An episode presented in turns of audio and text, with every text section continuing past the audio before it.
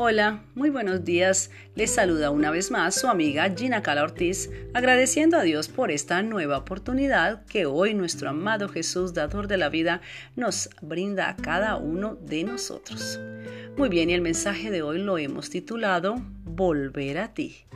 Y en el libro de Oseas capítulo 1 versículo 7 dice, Me volveré a mi primer esposo porque mejor me iba antes que ahora. En las Sagradas Escrituras se registra una historia un tanto extraña para la época actual.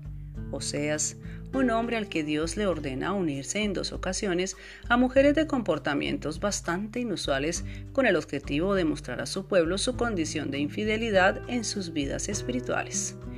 Estas mujeres se alejan de él de sus pequeños, uniéndose, amando, entregando lo mejor de sí a otros hombres, y él, Oseas, debe perdonarlas, recibirlas, amarlas como si nada hubiese pasado. Pregunta, ¿estaríamos dispuestos a hacer lo mismo? Nos pone a pensar, ¿verdad?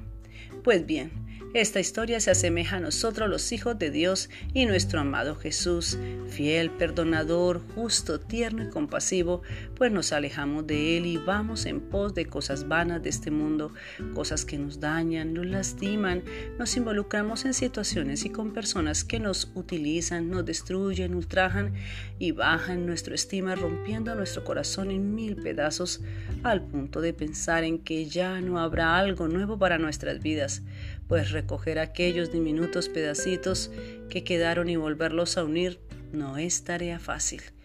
Pero Jesús en su infinito amor extiende su mano y anhela que como las mujeres de Oseas, aunque nos hayamos alejado, aunque creamos que el regreso no es posible, reconozcamos como lo hicieron ellas.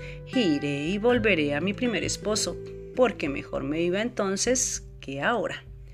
Queridos oyentes, si hasta el día de hoy te habías alejado o no te has decidido por tu Salvador Jesús, te invito a poner en una balanza y pesar lo que has obtenido lejos de Él y lo que tenías cuando estabas a su lado o podrás llegar a tener junto a nuestro Padre Celestial pues a su lado obtendremos amor, cuidado, protección, paz, prosperidad espiritual y financiera y la incomparable esperanza que un día nos llevará a un mundo mejor, pues recuerda, mejor es estar a su lado que sin él.